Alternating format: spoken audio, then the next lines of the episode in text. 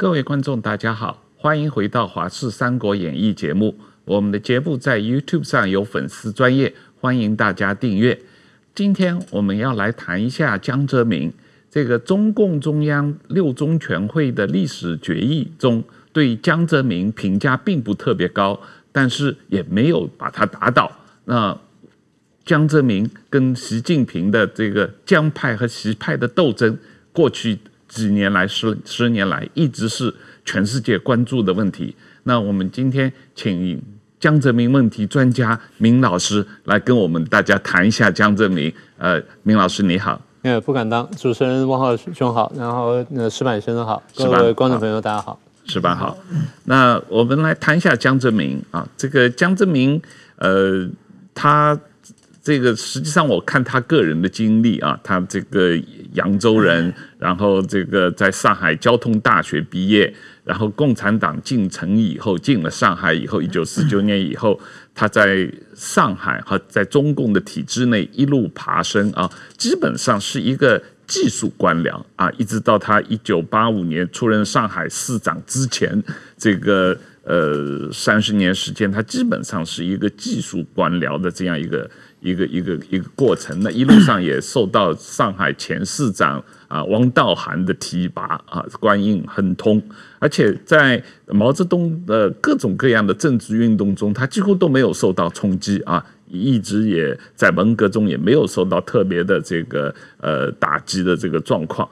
这个是他升官的过程，反映出他一些特别的人格的特质吗？我想是毫无疑问吧，因为他原来是这个电子工业出身嘛，嗯。他在电子工业部做过一段时间，然后干到大概副部长、部长嘛。那在北京的人脉其实不算强，因为这种人其实所在都有。大陆那部会四五十个，那其实没什么了不起的。不过他个性圆滑，这我们晓得。呃，一方面就是比较靠近江浙一带，然后扬州人，你看他讲话或什么东西，就晓得他比较比较特别，在中共这个。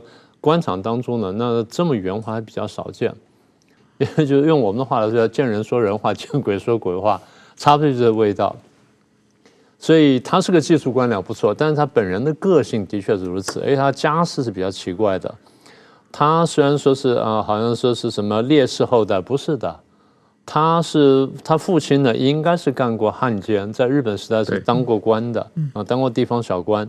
然后是过继给一个叔叔，那叔叔好像是跟就参加共产党啊什么等等，所以是这样子变成了烈士的这个遗嘱啦什么等等，所以我们觉得这个出身是很古怪，然后是有问题的。但是因为已经干到那一步了嘛，大家知道可能也不敢讲，所以就隐瞒过去了。就像陈永贵也干过，也干过这个汉奸，也帮过日本人跑过路，所以后来不是也干了副总理吗？那么他是个技术官僚，然后这个还有一个特点就是。在他到北京以前，他的派系色彩并不重。对。然后你说文革时候没受到冲击，文革时候他这位阶不高，大概要冲击，但是那时候比较技术官僚，所以要在左的话呢，很难扫到他，除非那个时候他太过出头或太过干什么，然后大家气不过呢，是借机会整他，否则他以他那个位置，他躲过去的话，其实不是太难。所以你说跟他的个性有没有关系？我觉得跟他个性有十足关系，非常密切关系。是啊，是啊，是啊，他确实是这个呃，官运亨通。关于这这一点，我我我稍过去研研究过江泽民一遍啊。这江泽民啊，我在过去在北京的时候，当时他们传说说他是扬州人嘛，嗯因为北京啊过去。那个很多洗澡的地方做足底按摩啊、摩搓澡的都是扬州人嘛，是。所以说在北京有的时候去洗澡，跟那扬州人聊天，他们就说：“他说我们扬州两大名人，嗯，呃，江泽民和韦小宝。韦小宝是金庸的嘛？他说两个人有一个共同点，是什么？想不出来。他说运气好。对呀，那韦小宝也没努力嘛，对，到处都是鸿运嘛。这江泽民这一辈子也是一样，就是他们扬州人都这么这么看他。”然后呢，他我听说呢，他过去啊，其实他是有各种各样的这个，呃，某某句话，他是一个人来疯啊，就特表演欲特别强，其实说话也也并不是情商很高的人啊。他呢，就是有一段时间运气好的是他在北京的时候，我过去采访过一些，他在电子工业部做了很多年的司局级干部，嗯，对，然后呢，升不上去。后来呢，他那五十多岁了，然后文革的时候，那老干部文革之后，老干部一平反呢，那个所有部委啊，一大部老干部就恢复原职，所以他们那个电子工业部跟每个部一样，有十几个副部长，十几个副书记，但他们这四局级干部是完全没有出头天的电这个可能性啊。所以那个时候，江泽民呢说，天天夏天晚上。那个有的时候上半身赤膊着，拿一个扇子在路灯底下看别人下象棋，给人支嘴，告诉人家怎么下，就是过着那种已经准备退休的生活了。是，但是突然之间呢，邓小平、陈云达成协议，提出了干部四化，要年轻化、专业化、革命化等等，所有条件全是符合江泽民。嗯，他有专业嘛，又年轻嘛，而且还有知识嘛，留过学嘛，而且还革命嘛，而且就是说留过苏联嘛，在那个共产党是。所以说，一下子把所有的拨云见日，把所有的这个副部长什么那强制退休，他一下子当了部长，这是一个怎么说呢？也是运气非常好的。对。然后当时还有一个，就是当当时他住那个家属院，我们去采访的时候，有一个传说呢，就是说他的部下，他当司司长的时候，他的部下有个处长叫贾庆林。嗯。这个贾庆林呢，江泽民呢，他是书生，他是读书人。手无缚鸡之力，基本上不干活的。嗯，然后呢，他们家的所有的脏活累活，比如说那是冬天啊，要冬天要把蜂窝煤、白菜运到楼上。他们家住在四楼还是五楼，所以贾庆林呢，每次贾庆林外号叫贾黑子，然后呢，在他们家的这个几百斤的蜂窝煤、几百斤的白菜。都是他往上搬的，所以说呢，江泽民的老婆是觉得特别喜欢贾庆林，结果没想到贾庆林最后升到政协主席，所以说中国这个 裙带关系啊，这任人唯亲也是非常非常明显的。是啊，是啊，是啊，是这个呃，刚才我们有谈到嘛，林老师说这个邓小平跟江泽民的渊源不深啊，嗯，呃，所以为什么在六四？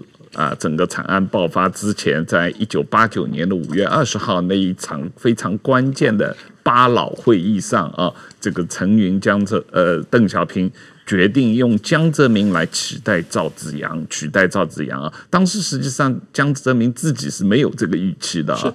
对，没有错。那个因为这这话得往往前去说哈。邓小平在这个文革之后不是平反回来嘛？平反回来然后斗倒了这个华国锋之后呢，他希望说把这个干部制度呢重新恢复起来，我们就用那个俄文叫 nomenclatura。那把这个制度恢复起来之后，他就希望说这个党跟政呢两个系统呢要同步的去培养干部。那么你这个这个人呢很优秀，在党这边表现不错，那到党校受训。受受了三个月短训或两个月短训之后，就到政府部门去做事，去做什么渔业干部或农业干部，做了好又回来党做文宣干部，这样两边这样挑，慢慢培养上来，所以他是个不错的做法。那这些做法呢，在文革当中被打乱了，所以希望说文革在这重新恢复完，再把它强化。在这情况下呢，有一些人因此呢就可以出头，所以这个说起来是一个不错的干部政策。好，那么邓小平在做这件事情的时候呢，他特别着意提拔了两个人。一个呢叫做胡耀邦，一个叫赵紫阳。邓在当时要回来要逗人的时候呢，他第一个提拔是胡耀邦。胡耀邦先后干过中宣部跟中组部，这两个都非常关键。中组部是提拔人才，中宣部是负责这个党的文宣的，就党的形象塑造。所以胡耀邦这两个位置都干给他干过，也就是说我准备培植胡耀邦。所以胡耀邦你回头去看呢，是邓小平精心培植的人选。但是胡耀邦是一个政治上的一个人物，他对于这个搞搞国家政策啦、搞经济不行，那那得找个人去辅佐他。东找西找，最后找到赵紫阳，所以胡赵就慢慢成型。也就是邓小平很努力的培养胡赵集团呢，将来能够接班，你这个这个团队能接班。好，那搞到最后，到了八六年呢，这个呃安徽的学运出来，八六学潮出来之后呢，跟胡耀邦自己发生嫌隙。当之前什么？反资产阶级自由化啦，或什么什么异化问题都已经开始有点嫌隙，但那时候不算严重。我们知道，就是当时陈云是思想是比较左的，邓小平思想是略偏右的。那当然还有更右的人，我们就不去说他。所以党内呢，陈云跟邓小平是两大派的，已然成为两大山头。陈云向左拉，邓小平向右拉，然后两个人这样互相协调。邓小平呢也尊重陈云，因为陈云在党内的这个地位资历都比较高。可是陈云这人思想比较左，他在大概大概近代中国的政治史上面呢，他偏左不说，但他有个特点，他是重农学派，他比较注重农业的发展，所以他对工商的发展呢，相对还比较不是说不重视，但相对比较轻松。他说农为本，农这边搞好了之后再来去搞搞工商。但是赵紫阳这些人比较头脑比较新，比较经济比较有概念，所以跟邓小平讲说，如果咱们这改革开放要把经济很快拉起来的话，非得着重工商不可。所以工商跟农这两个思想就不断在争斗。一方面有在争斗，二方面有左右的争斗。左边的这些人呢，对于右边的这些，比如像这个，当然他不敢讲邓小平什么，但对胡耀邦、赵紫阳这些比较开明人，他们是比较看不顺眼的。所以两边在那在在斗斗斗。好了，那么斗到那个差不多八五八六，不是要进行那个到八四八五的时候进行那个呃市场改革吗？然后那个价格要放开，然后物价上来，物价上来之后就引发了全国的各地方的示威。当时呢，其实物价上来之后受冲击最大是两种人，第一种是家庭主妇，第二种是在外面读书的大学生，因为爸爸妈妈每每个月给他或每每个学期给他零用钱是固定的。他用这么多钱去过日子，他去食堂买饭啦，然后交际啦，然后等等，就是靠那点钱。物价上来他就受不了，物价上来之后，家庭主妇受不了，但他不会上街去示威。大学生会上街示威，但大学生上街示威，他不好讲物价，他讲什么呢？啊，一二八事件抗日什么啊，什么六十九周年啊，什么什么多少多少周年，你是你是这个亲身经过的。所以当时我又认得那领头那些人，我就说，你们怎么搞这么冠名？他说不这样我们怎么能上街呢？我上去打的时候讲的物价什么的，共产党不把抓起来吗？我只有打着反日的口号，然后上街穿插一下，让大家就晓得我们在干什么。所以家庭主妇在旁边帮他们是起哄啊，帮他们热闹一下。好，弄到最后呢，弄出六四事件，因为它是一步步上升的，弄到六四事件。所以之前呢，胡耀邦倒下来，六四事件出来之后呢，那赵紫阳就首当其冲就倒下来了。本来这两个人下来之后，最应该去接总书记的应该是总理李鹏嘛，对对不对？合理是他，所以李鹏也很有兴趣。然后加上什么陈希同啊，什么这个李希命这人呢，也在后面去拱他。大家觉得说这地方我出了力，应该有有把机会。但赵但邓小平考虑比较深远，他晓得六四事件的国际形象非常恶劣。如果我推出一个跟六四事件关系非常密切的人出来干干这个一把手的话。将来咱们会非常危险。那个时候呢，苏联跟东欧的问题还没爆发呢，还得再过几个月呢，大概再过三四个月呢才是爆发。但他的确已经看到这个问题了，所以他当时力排众议，他说我们得找一个呢，在国际上看起来相对干净的人，所以就把就这样东向西向的就向到了这个江泽民。那为什么向到江泽民？我等会儿再说。要先讲回李鹏。李鹏因为在这当中呢，一力向前，然后又出来讲话，所以国际形象非常恶劣。如果他当了一把手的话呢，他对共产党的命运是不好的。好，那后来真的也证实了。所以后来我们看了，觉得邓小平在讲这这段话的时候呢，他跟他讲说，那咱们就就定下来了。那江泽民同志呢，接什么呢？大家不要不服气。嗯，这句话讲的可圈可点。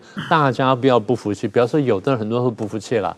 邓小平也知道有人不服气，但是今天我用我邓小平的这个权威来拍板，让他来干。为什么呢？他看起来相对干净，所以在各位看到官方的说法就是江泽民在一九八九年六四以后进京。我说绝不可能，按照中控逻辑，就他手上不沾选了，大家不肯让他干的。你不沾选，第一我们不放心你，第二是你不沾选，你个性可能不够强，你不敢杀人，你不敢杀人，你怎么维护我们共产党政权？所以你一定得参与杀人。但是你虽然参与杀人，我们要让外界觉得你没有参与杀人，所以说他是六四以后进京。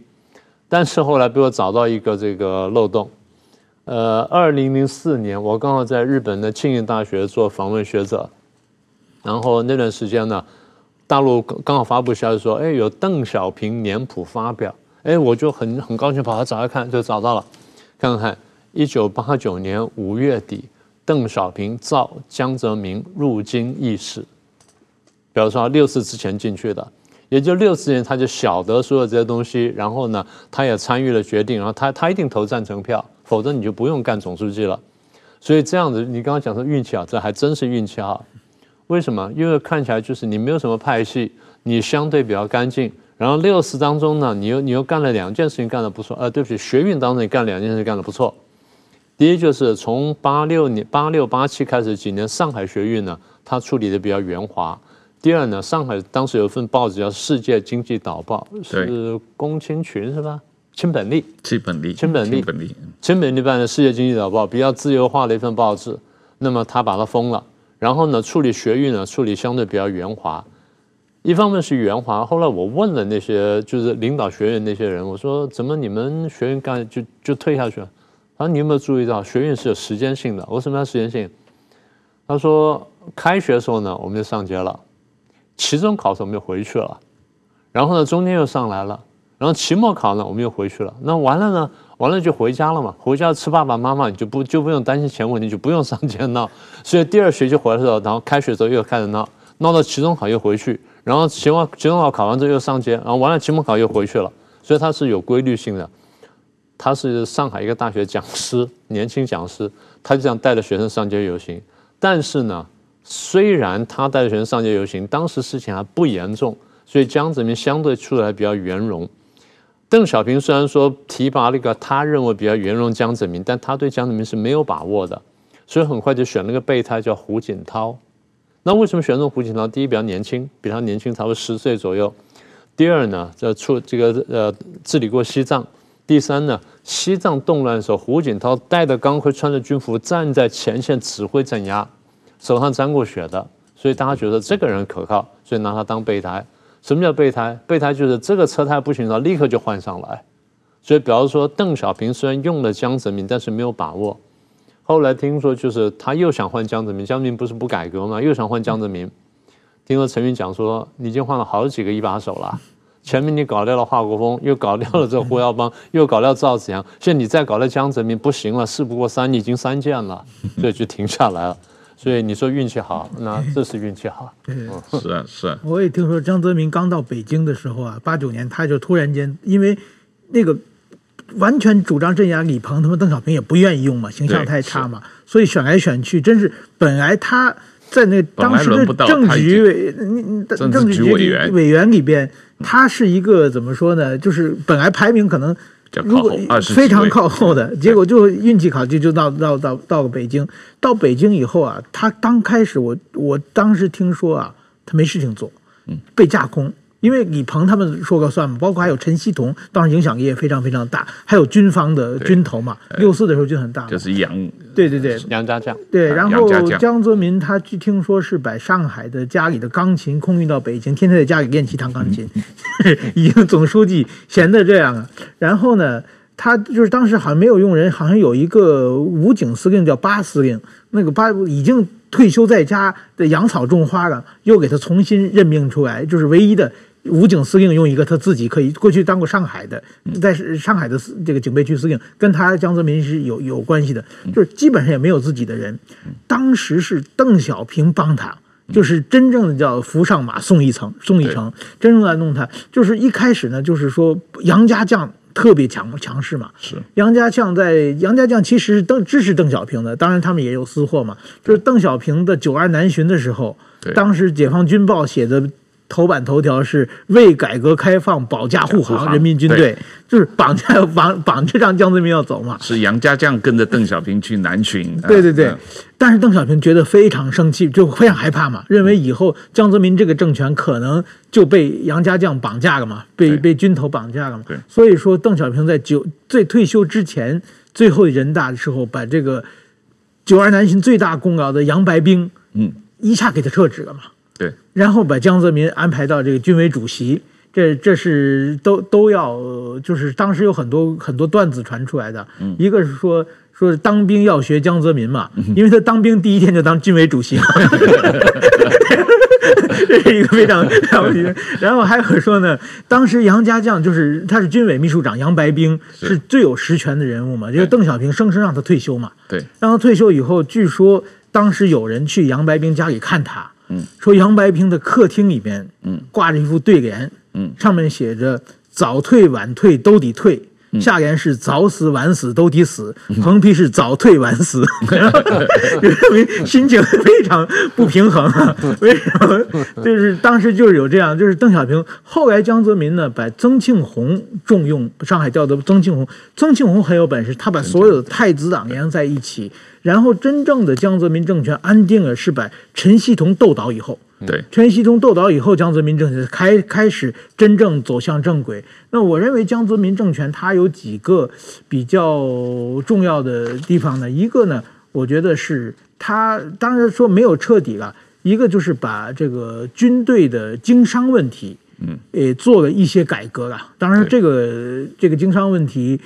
到最后，现在其实像保利集团，大家还管它叫军系的生意嘛。但是表面上军队经商是在江泽民时代禁止的。这个呢，据说呃，据他们说是江泽民做了很大很大的努力，和军方有非常非常激烈的对立了。还有一个呢，江泽民就提出的这个三个代表。嗯，三个代表呢，呃，这这这当然这是这个王沪宁给他编的嘛。这个我觉得三个代表其中的最重要的呢，就是说这个中国共产党呢代表最广大的人民利益，就是把共产党的无产阶级先锋队这个概念摘掉了。然后你不管是资本家还是任何人，你都可以入党。中中国共产党变成一个全民的政党，这是从江泽民在理论上做一个突破。这一点呢，也是一个怎么说呢？呃，不不知道好不不说好坏吧，也是一个重大的改革了。嗯，那还有一个呢，就是说很明显的就是镇压法轮功嘛，这也是江泽民时代的一个非常大的。这这从这个从此以后，我觉得中国的国际形象各方面也受到很严重的影响。我认为这江泽民在做的这几件事情啊，是一个对后来的中国有巨大的影响的几件事情。明老师，这个呃。邓小平去世以后，一九九七年是二月份，好像是二月份，邓江泽民才开始真正掌权嘛？啊，那他实际上一直到二零零四年九月份才卸任军委主席，所以他实际上做的这个时间是蛮长的啊。那这个这一段时间，特别是他对于他的接班人，呃，胡锦涛是。隔代指定的，并不是江泽民指定，是邓小平指定的嘛。他一直就是江泽民，一直是对胡锦涛是有明显压制的这样一种状况啊。那你怎么看这个江泽民真这个为什么他在卸任总书记以后，军委主席他一直不肯卸？我想就回到刚才那个石板讲的，就是他江泽民到了北京之后呢，他基本上是没有实权的。但是邓小平晓得说，他必须要站稳脚跟。如果江泽民不站稳脚跟的话，那最后这个大权旁落呢，那就要出问题了。更后面，更何何况后来那个东欧事件一个一个个爆发，所以邓小平看在眼里，就是我必须要稳固江泽民政权，所以才会说什么扶上马，送一程啊，什么等等。最具体帮了什么忙呢？帮他巩固政权，也就是说，我我帮你去挑人。那那这些人我觉得好了，就是送给你，你来用。然后再来就你自己去挑，挑完之后我帮你开路，合适的我帮你拔上来，然后挡路的我帮你弄下去。嗯，邓小平用他自己的权威呢，帮他去清路，这个真的是一个很了不得的事情。因为后来那个时候，你还要干什么事？你还要清理那个所谓就参与六四的那些余党嘛。嗯，当时全国大清洗啊。我一个朋友在那个北京的社科院工作。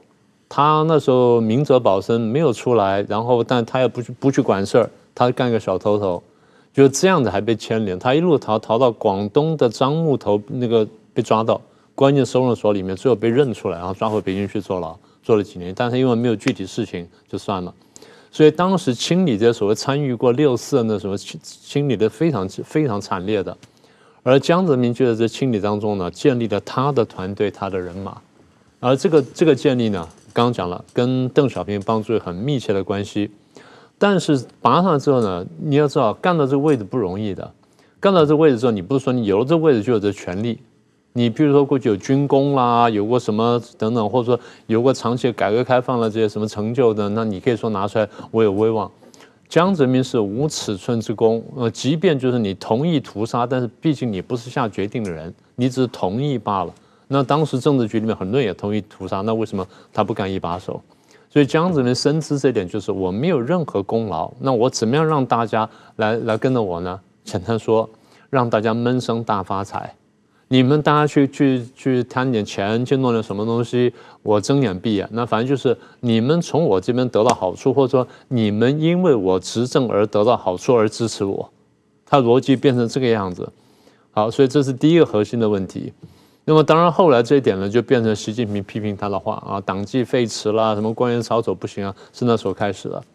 那说完这之后，回头去看呢，在中共这个党政结构里面，它是一个非常一元化的结构，两个都非常清楚。所以谁到了任何地方的一把手呢，那都呼风唤雨，然后底下这这以下那都是我的了，基本上就这么回事儿。而他爬到这里之后呢，你说呃十年，他干了十三年嘛，在明面上干了十三年，十三年之后眼看就下去，那心里是很不舒服的。你想说我怎么样去保证我的权利呢？什么等等。所以刚才不是讲说他换人换，最后呢，军头里面很多是他安排的人。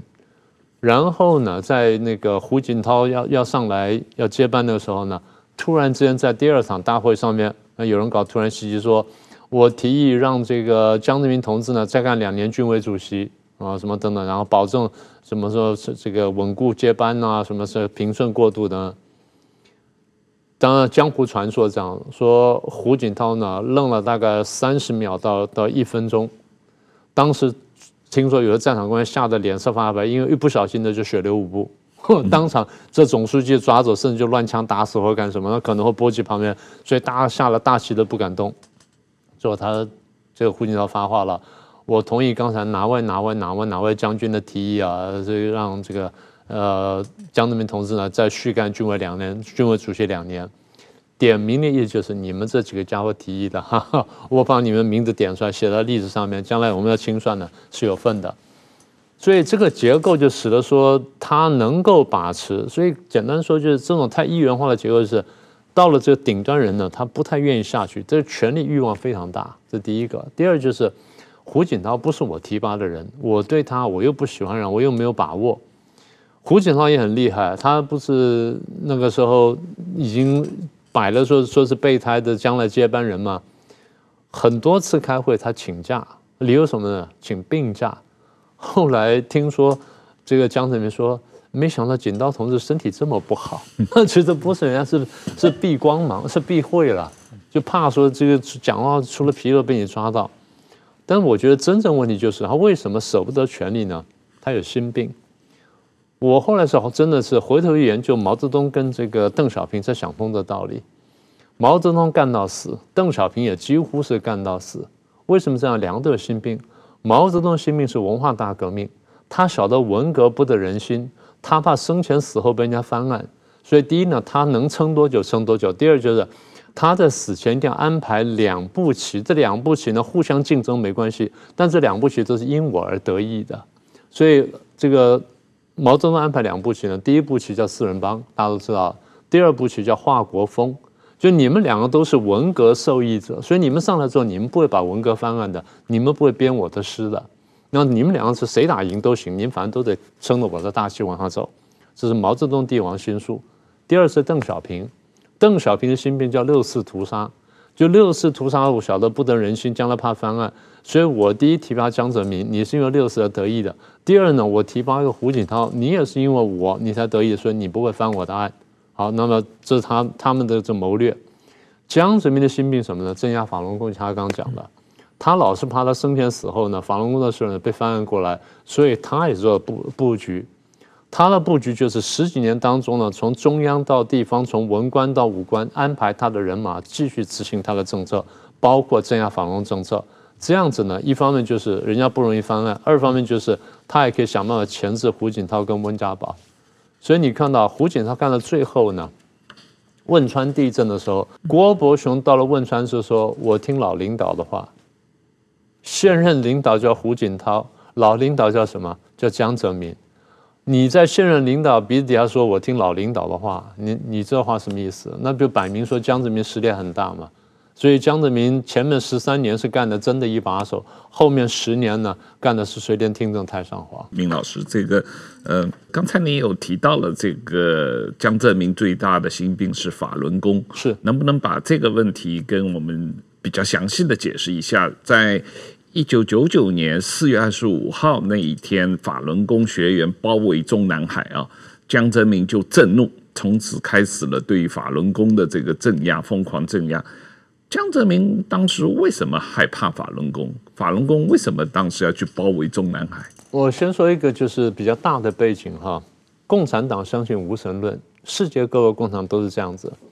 你看到就是苏联共产党起来之后呢，对他内部的那个宗教镇压非常惨烈的啊，什么烧教堂啦、毁十字架啦、夺权夺钱啦，然后把这些人都发配去劳改等等。那么在东欧各国也是如此。那唯一的例外可能是波兰，波兰的天主教太强大了，所以波兰共产党上台之后呢，天主教还勉强能活下来。而这个天主教呢，跟教廷的天主教呢又有关联，所以教廷天主教也帮助波兰天主教，所以它是非常少数例外。中国共产党在拿到政权之后呢，对国内的宗教迫害呢之惨烈呢，也难以想象。逼迫还俗不说，就是逼迫和尚跟尼姑结婚了什么的，然后毁毁庙啊什么等等，那都都已经不在话下了。所以简单说呢，共产党相信无神论，他也逼迫大家不相信神。反过来说就是，你们只能相信我，你们不能相信别人。所以这是第一个核心的这个背景。明白这背景之后呢，就比较容易了解说，那他们对于这个宗教的这个态度。好，那么现在讲的具体讲到法轮功，法轮功呢，在大家看来是一个新兴的信仰，其实它并不是新的东西，它在中国已经传已经单传密传几千年。那么到了一九九二，其实八零年代末的时候呢，呃，李洪志先生已经出来在他家乡传法轮功，传了几年之后呢，因为效果非常神奇，然后大家说啊，那应该广传。那李先生知道之后呢，说那好，那我们来广传。所以他跑到北京去呢，敲开了气功协会的大门，展示了功法。对方惊为天人，说哇，这个不得了，就收为直属公派。收为直属公派，又给了一个介绍信，就有了介绍信之后，我才能出去公开去弘法。所以这样从九二到九四年呢，大概两年时间，拿了这介绍信呢，在中国呢，大概差不多公开演讲五十次，五十个场次。那据说现场听到是十万人次。那时候是九二到九四年，那后来因为效果非常好，所以就像野火燎原一样就铺开了。到了九七、九八、九九，中共开始注意到法轮功的时候，他想说怎么突然变得这么大？当时的听说是公安部在调查的时候呢，发现说哇，全国是七千万到差不多一亿人，因为有人带练不练嘛，有人看过书，然后练两下就停下了。如果全都算上的话，大概是一亿人。当时中国共产党党员多少人呢？六千六百万，所以突然一下子，眨眼七年之内，你变得比我们还大，那是可忍孰不可忍。所以从组织上或者从这群众上面，他不相信他。可是法轮功跟这跟着不太一样，法轮功不是一个简单的宗教，它是一种修炼。简单说，他是真正信神的，但他又不膜拜。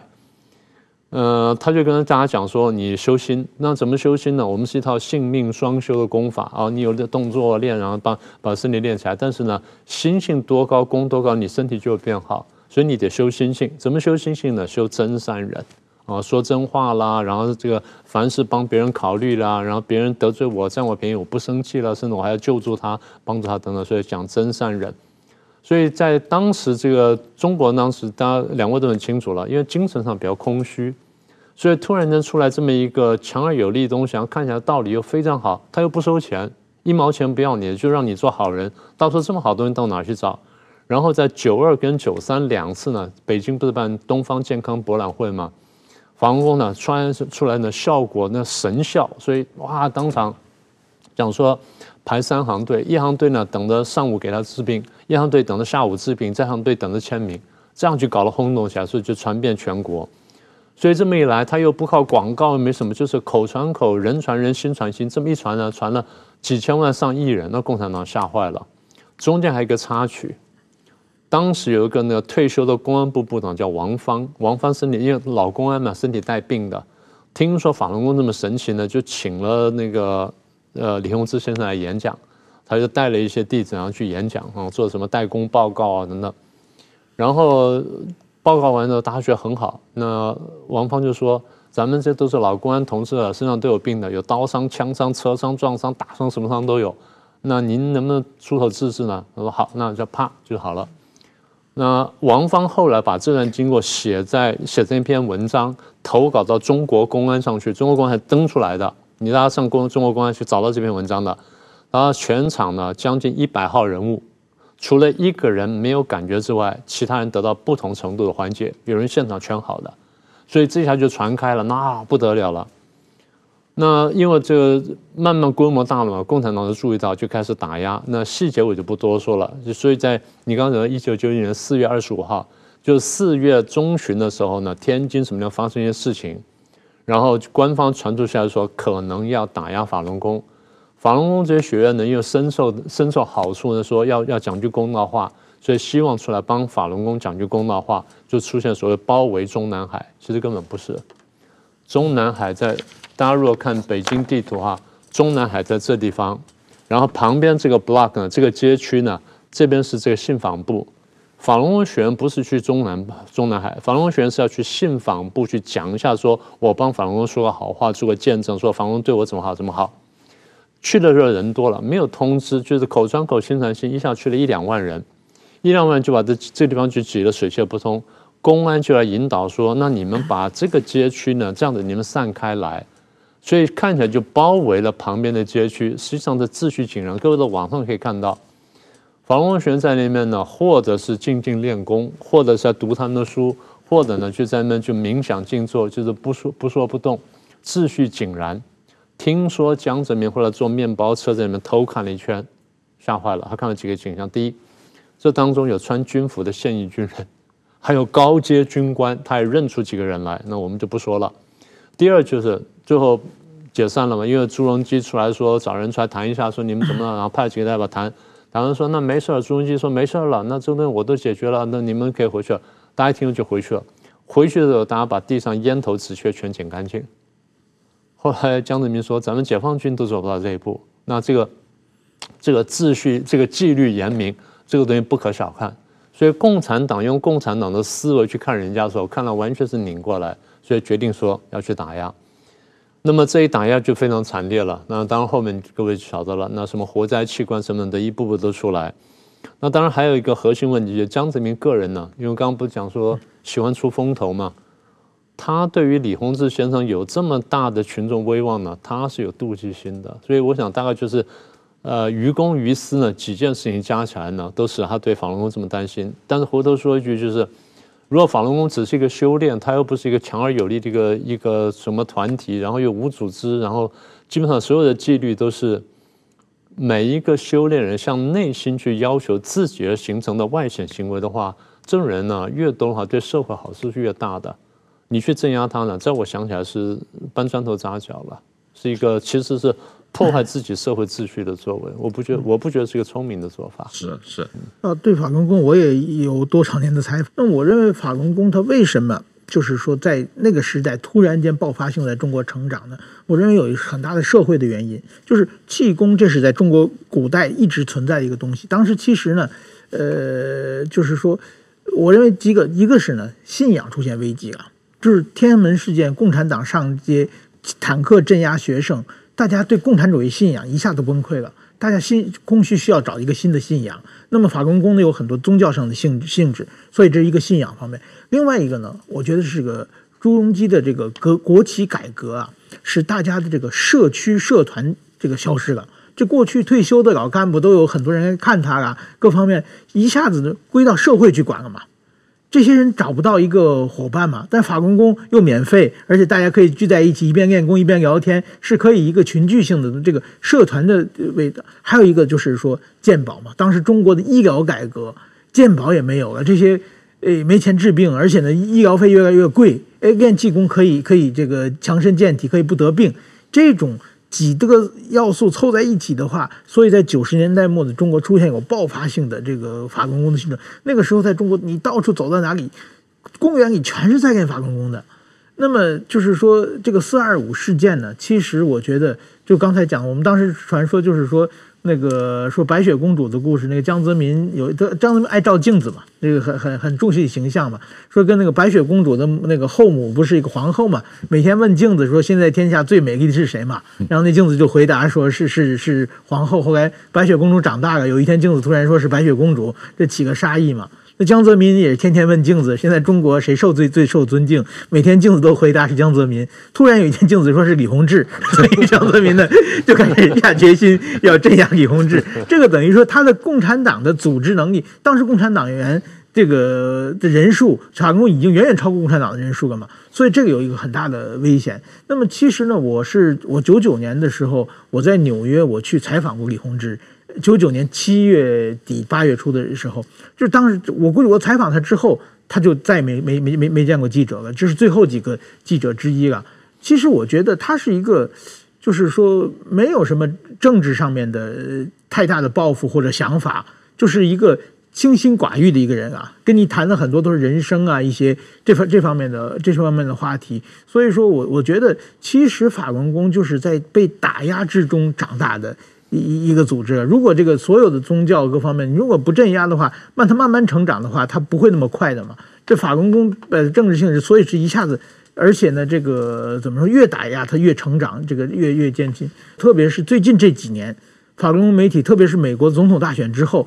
从一个渐渐，它已经上升为一个主流媒体，所以我觉得最近这几年法轮功的媒体的成长的公信力各方面和以前比起来都有一个很大的一个提升了。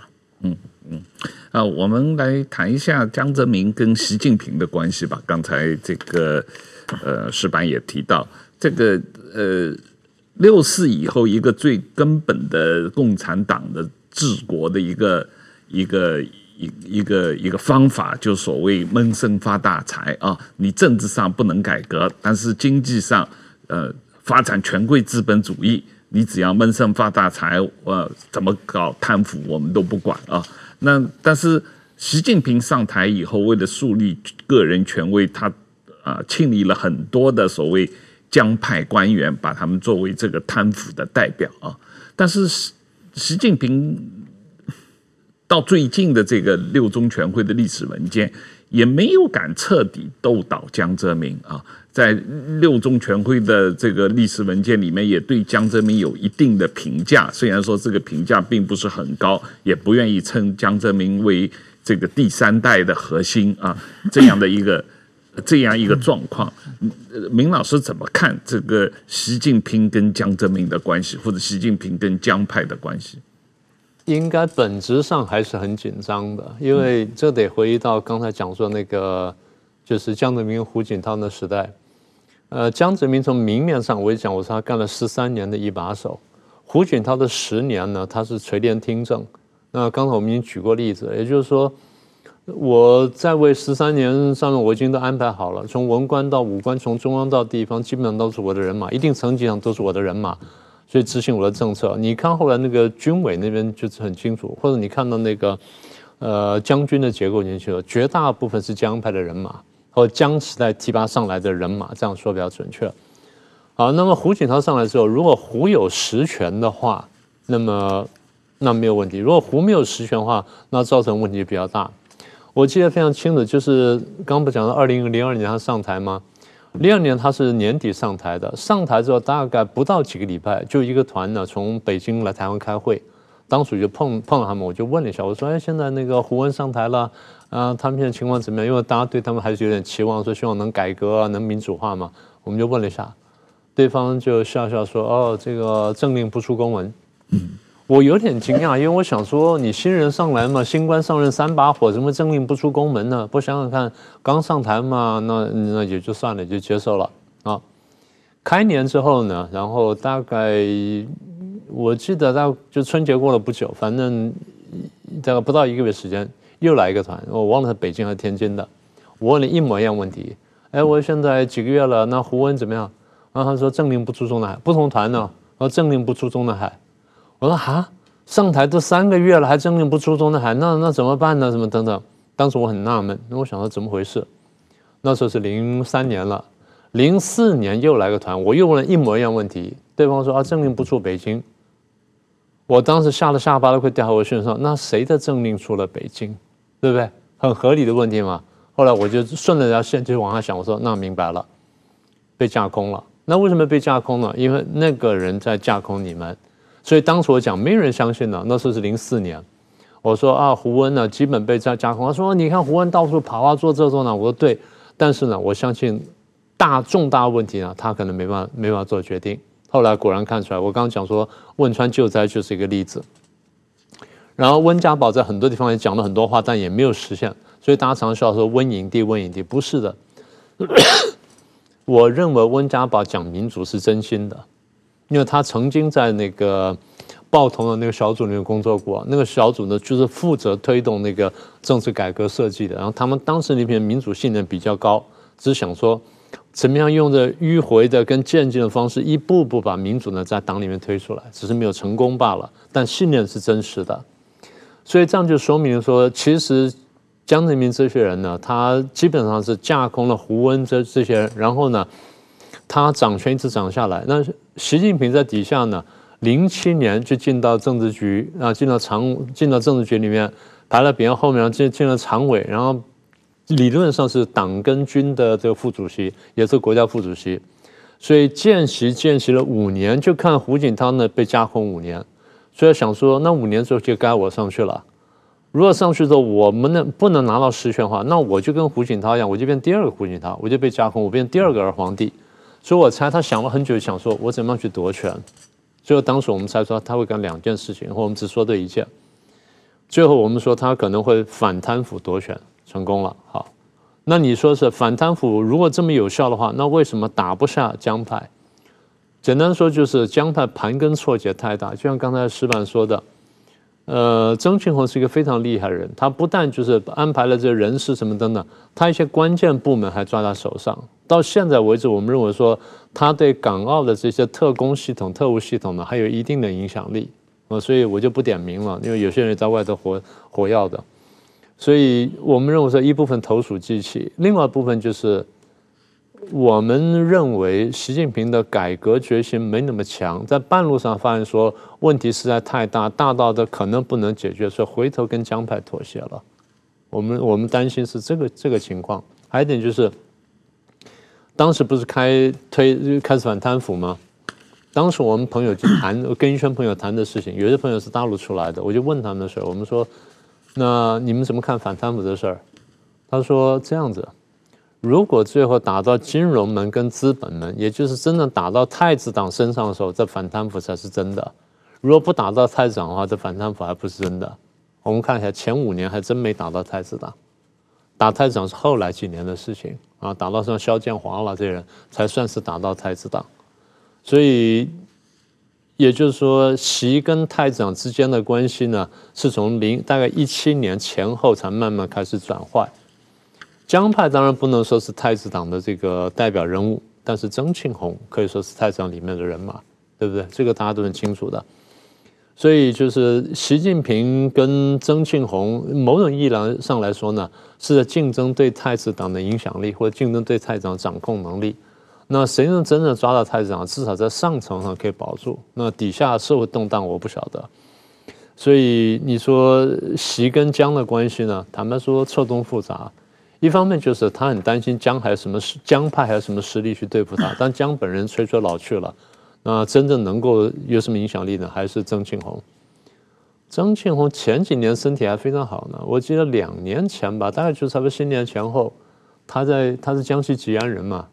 在老家的街上走，他问路人说：“你们认不认识我是谁啊？”啊，你不就那谁谁丁丁吗？小名叫丁丁，他们叫丁丁吗？哎呀，你们还记得我就很高兴啊！这新闻还出来了，那是被放出来的。我们说哦，这个别有深意。也就是一般来说，我们晓得离退休老干部一般不上新闻嘛，呃，然后有也不上，也不报道个人活动。可那件事情上了新闻，又报道个人活动，所以我们觉得是不寻常。